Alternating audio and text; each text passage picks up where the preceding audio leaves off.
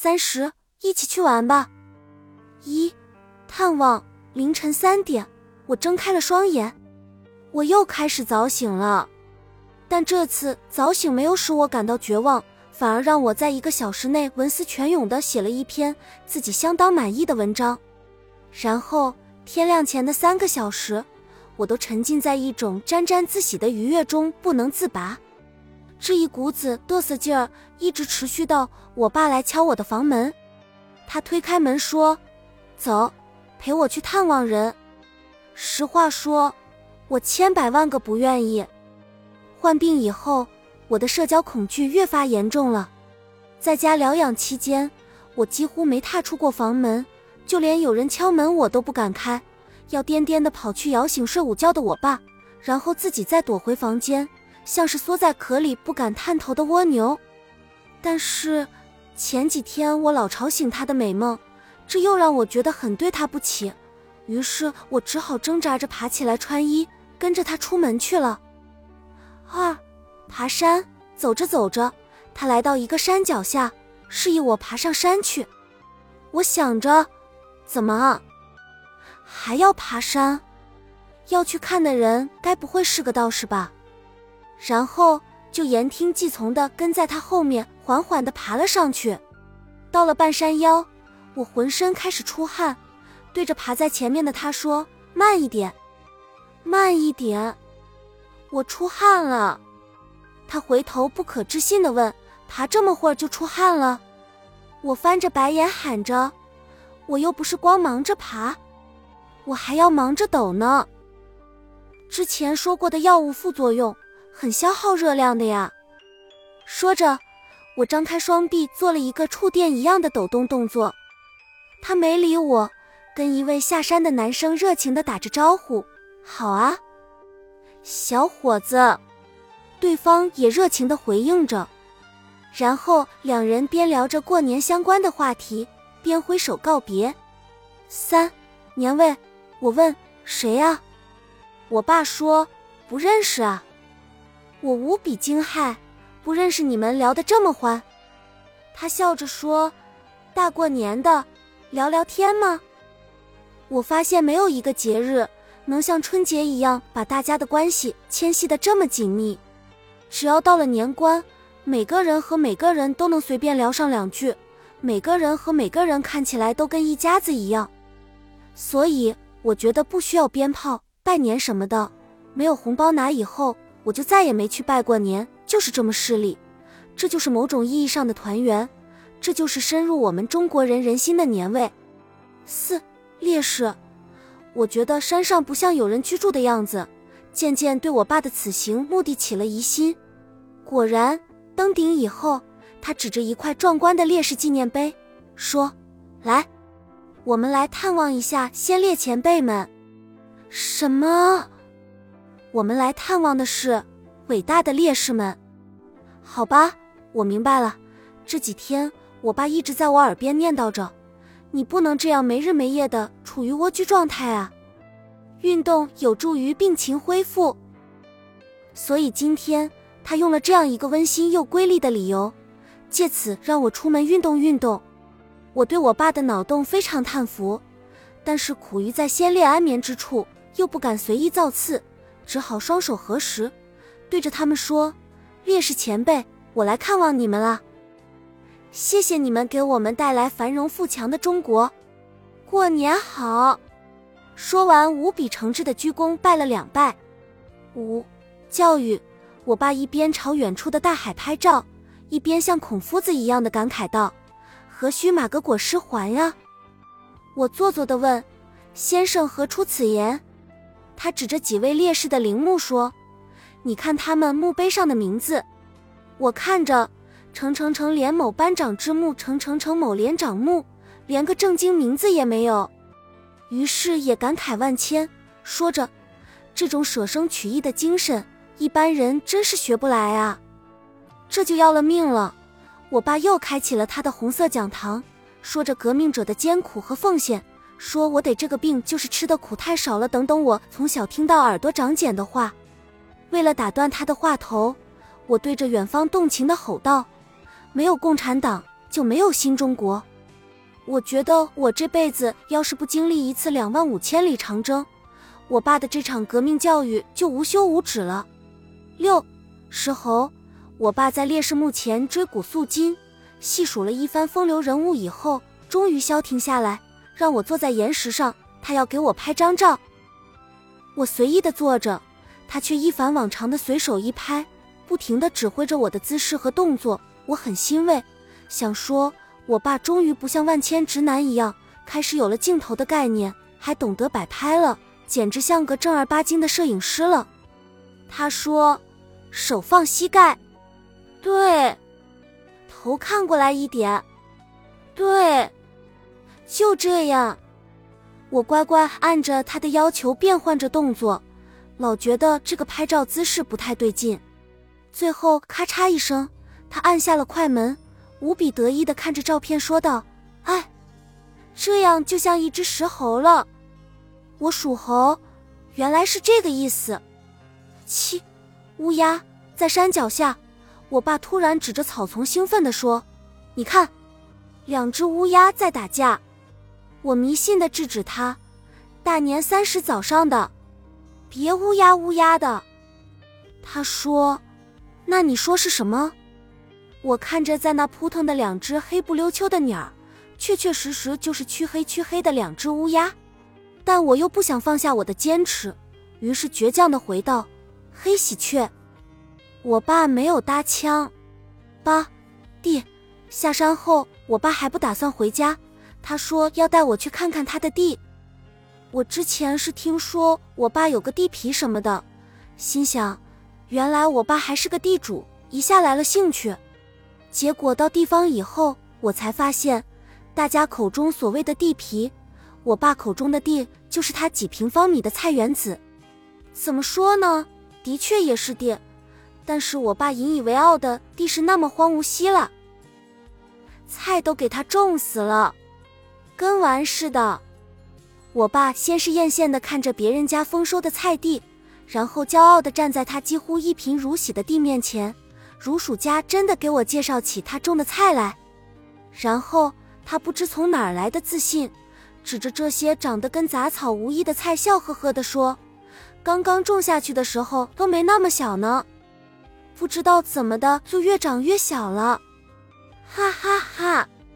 我冷漠地回：“嗯，这是你的一种本事。”九考卷，我爸又开始给我发五谷杂粮的考卷了。他指着别人家一块长得非常茂盛的菜地问我：“这是什么菜？你认得吗？”我瞥了一眼，说：“葱。”他摇头。我又看了一眼，分明是葱没错呀。于是又说：“大葱。”他又摇头说：“这叫大头蒜。”我，然后他又指着旁边一块菜地说：“这个呢？”我一看。大青菜，他又摇头。娃娃菜，我瞬间被激发了斗志，让他再指两个给我猜。他于是指了指远处的，问我什么菜。我看了一眼，只能垂死挣扎般的回答：大青菜。他答：大头菜。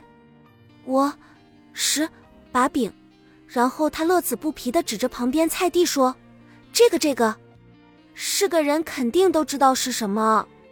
听了这话，为了拿到做人的资格和尊严，我仔细看了看，说：“啊，青菜，在我眼里，只要是绿的、大的菜，就都是大青菜呀。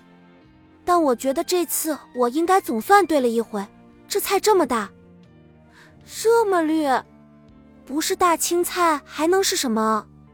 我爸无奈的摇头说：“这是大白菜呀，女儿。”我被我爸抓住了把柄，他又开始借机教育起我来，然后又把整个九零后都骂进去了。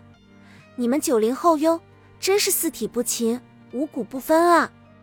我失去了立场，只能低声的咕哝着：“长这么绿，还好意思叫大白菜，真无耻！”我爸又深深叹了口气。十一被爱，走了一圈亲戚，花费了我所有的力气。我真的不想再面对社交这件事了。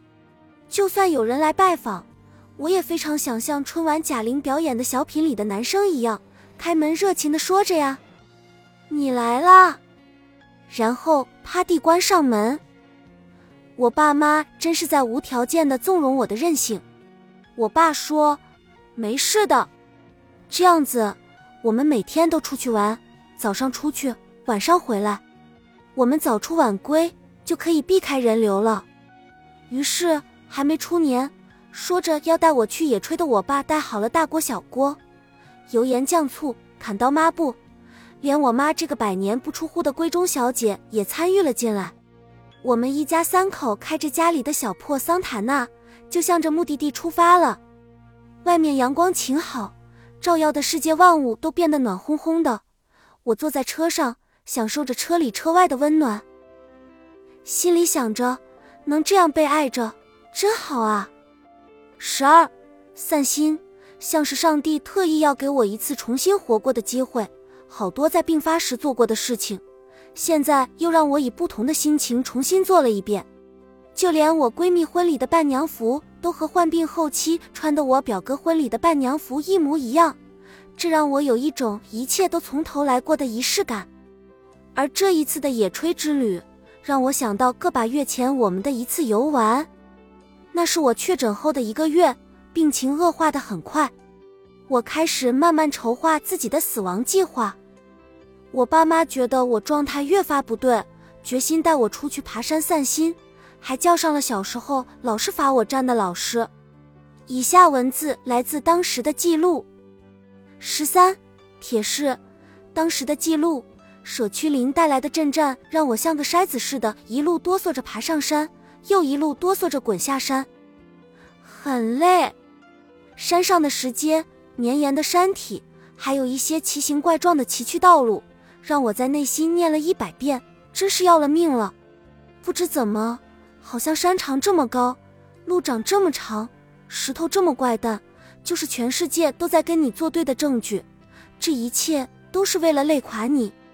终于等到一行四人吃午饭的时候，我妈和老师不在，我走过去，轻轻抱着我爸，说：“爸爸，我去看医生了。”我爸回：“医生怎么说？”长时间的沉默，我终于说：“医生说我是抑郁症，我现在在吃药。”我爸听完，抬手拍了我的背：“没事，坐下吃饭。”我坐下，突然泪如泉涌，可我不想一辈子吃药。别哭，我爸说。随即，我妈和小学老师走了进来。我收放自如地止住了眼泪，觉得像开关水龙头那么容易。吃饭期间，老师看着我说：“你瘦了好多。”我爸像我的经纪人似的立马搭腔，说我工作太辛苦了。老师感叹：“媒体工作这么苦吗？”我爸情绪反常的哀怨着感叹：“是啊，烦死了，不干了，接回去啃老，从没啃过老。”必须要啃个两年。说完，对我笑，我也笑。回到家后，我一如往常地发着呆。我爸默默坐到我旁边，开始问我医生具体的说法。我叙述完，他开始表达看法，说其实很多人都有抑郁症，还自认为洋气的给我举了张国荣的例子。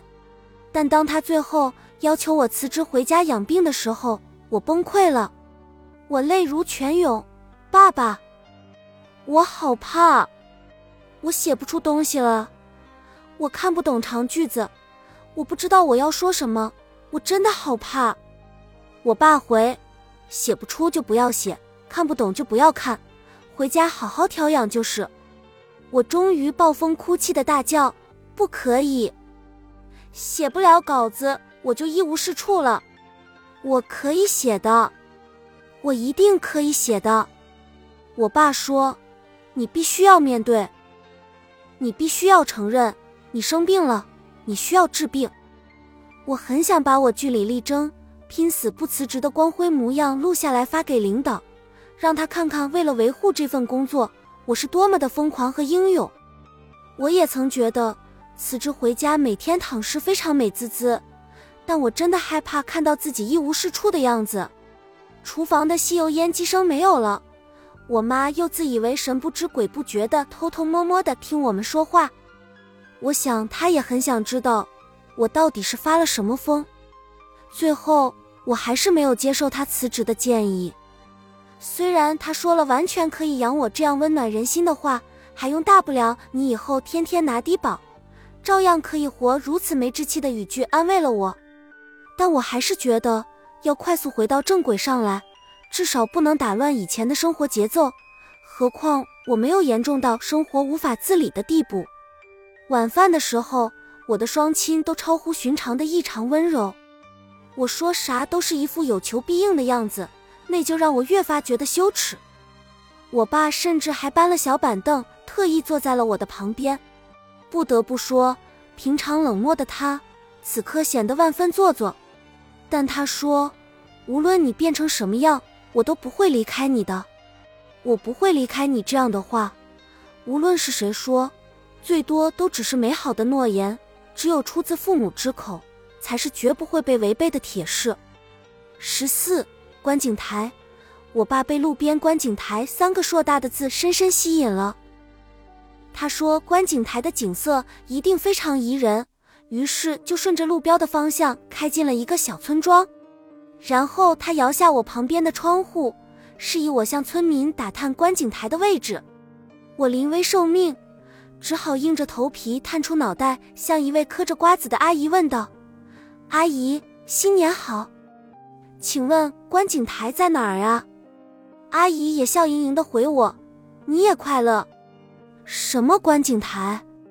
我和他解释说，村外立着一块写着“观景台”的大牌子，没想到他摆摆手说道：“没有的，没有的，那是我们村里人随意写写的。”我我爸哈哈大笑，随即调转了车头。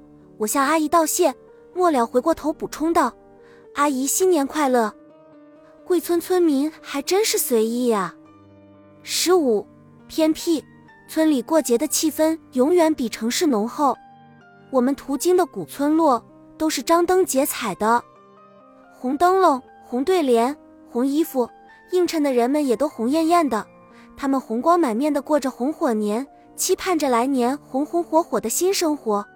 经过一番峰回路转、陡折蛇行，我们终于到达了一个异常偏僻的古村落。有多偏僻呢？手机左上角的“无服务”三个字证明了一切。我和我爸说，我们像是要到深山老林里去炼仙丹。然后我们下车，不紧不慢的踱步，看到了山明，看到了水秀，还看到了一群一群的 Mario 大黑狗。我在想，人生能有几次这样的时光，不着急，不赶时间，一直慢慢悠悠的，理所当然的消耗着光阴。心安理得的浪费着生命，一切美好都尽收在了我眼底。而就在几个月前，我还觉得全世界都黑暗无边呢。十六野炊，经过长途跋涉，我们仨的肚子开始闹饥荒，于是我们就随便找了公路边一个乱石岗，开始搭灶生火，准备我们的午饭。野炊时间到了，为了洗刷之前不好的记忆。我对本次野炊的期望值很高，但我是真没想到，我们煞有介事的准备了这么多工具，然后七拐八拐、山路十八弯的开进深山老林，搭台造火、捡柴劈柴、烟熏火燎，是为了煮方便面。煮方便面，叫个什么野炊？当我看到我爸撕开方便面的包装往锅里倒时，我不敢相信的问：“煮方便面？”他回：“是呀。”十七坚持，我简直无语凝噎，问道：“我们这么大张旗鼓，大包小包的过来，就为了泡方便面？那为什么不直接带个热水壶，还简单方便？”你们知道他怎么说吗？我听到他一字一顿的说：“不行，因为这。”是野炊，哇！我爸这种坚持真是来的莫名其妙呢。我用一种逗我呢的表情冷漠的凝视着这一切，心里越发不明白起来。你们说，我爸这么逗，我怎么会害上这种病呢？十八，马路方便面就方便面吧，反正这世界上的食物什么都好吃。什么？香菜？不存在的，香菜不算食物。虽然我爸是本次的主厨，但作为打杂的，我也很骄傲。我觉得在本次午餐的制作过程中，我发挥了中流砥柱的作用，因为我又捡柴又烧火又端碗，乐此不疲。就是太阳太盛，浓烟滚滚，我心疼好不容易在病院养好的皮肤。我拿着我爸的衣服当挡箭牌，装模作样的拿着烧火棍，不停的往火堆里捅啊捅，还一本正经的大棍一挥，在旁边的石头上签了我的笔名。大动干戈的泡好方便面以后。我们仨就在马路牙子上坐下，毫不优雅地叉开着腿，狼吞虎咽起来，像三个刚刚乞讨归来的小乞丐，丝毫不在意人来人往的目光。我爸更是粗糙，就着锅就开始大快朵颐。有时我想，这大概就是我们能成为一家人的原因。本集已经播放完毕，感谢您的收听，喜欢请点赞关注主播。主页有更多精彩内容。